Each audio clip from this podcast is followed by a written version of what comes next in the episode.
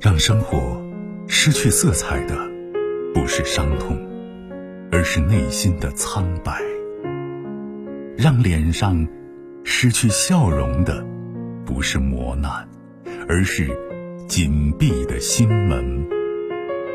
没有谁的心灵永远一尘不染，没有谁的人生永远一帆风顺。沟通，消除隔膜。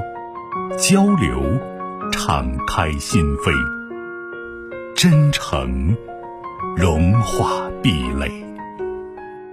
金融之声，和您一起寻找幸福的方向。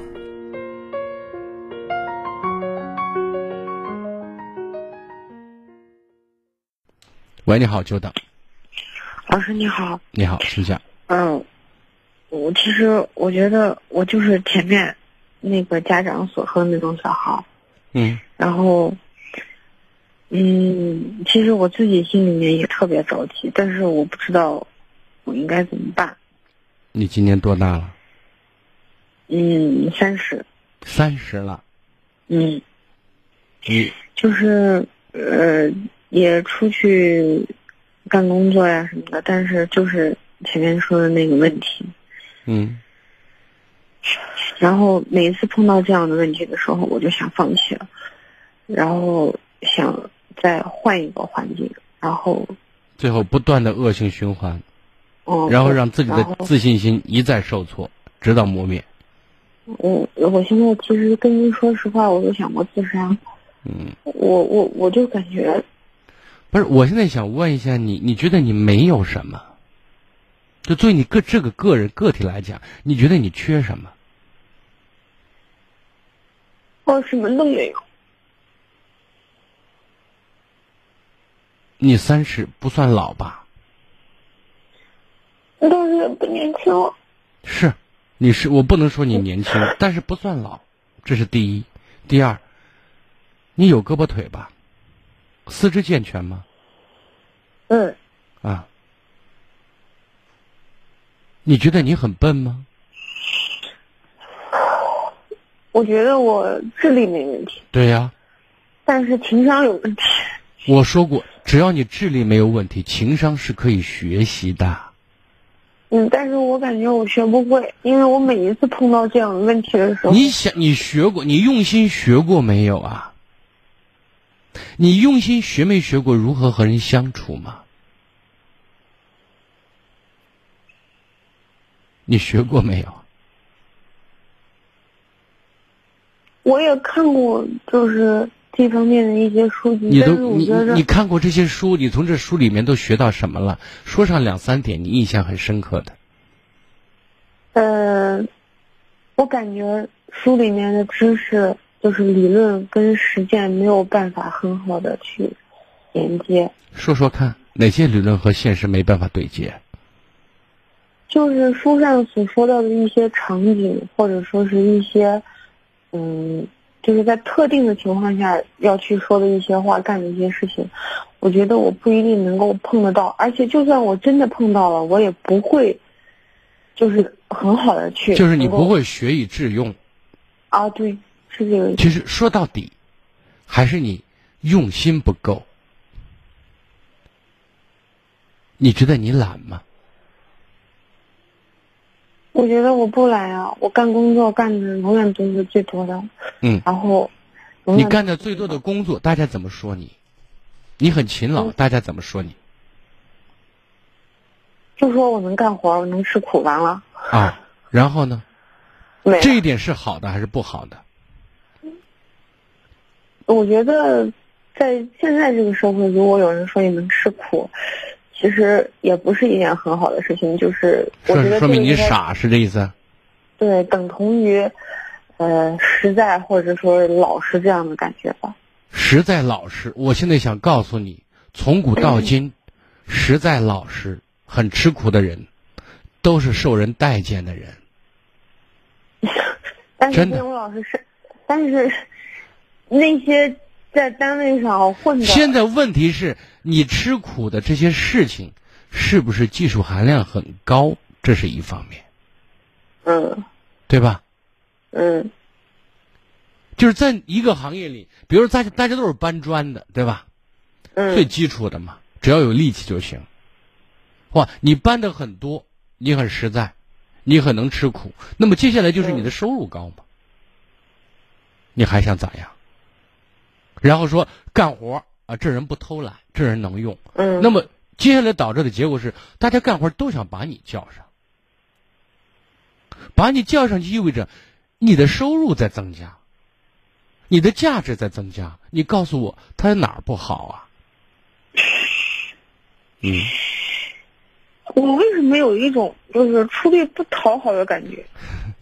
那就你如果发现你出力不讨好的时候，你要知道你出的是什么力。还有呢，有些人把活儿干了，把力出了，但是从嘴上把把功走把功劳走了，你知道吗？就不会说话，你知道吗？就像很多家长一样，对孩子掏心掏肺，恨不得把自己身上肉割下来给孩子吃，结果孩子嗯不爱，你觉得为什么？嘴上不饶方人，法不会说话。对了，但是这些东西是可以学的，你明白？但是我我其实不是很明白啊，是因为我从学校毕业到现在也小十年了，我每就是我每一次出现类似的情况的时候，我都会选择逃避，然后我老老告诉自己换一个环境。你遇到什么事什么事情你选择逃避呢？遇到别人不待见你的时候是吗？嗯，对难为你的时候，对，那么我想问你，在一个群体里面，如果十个人，是八个人在难为你呢，还是只有两个人在难为你啊？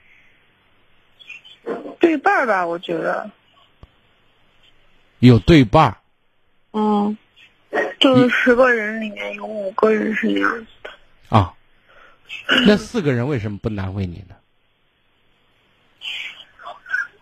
嗯，不知道，反正就感觉 不是，我现在想，为什么可问你能这是件？因为他们人好吧，他们跟谁都能合得来。我为什么说这个话呢？因为很多时候啊，嗯有像你这种性格特征，他有一个习惯，他就放大问题，知道吗？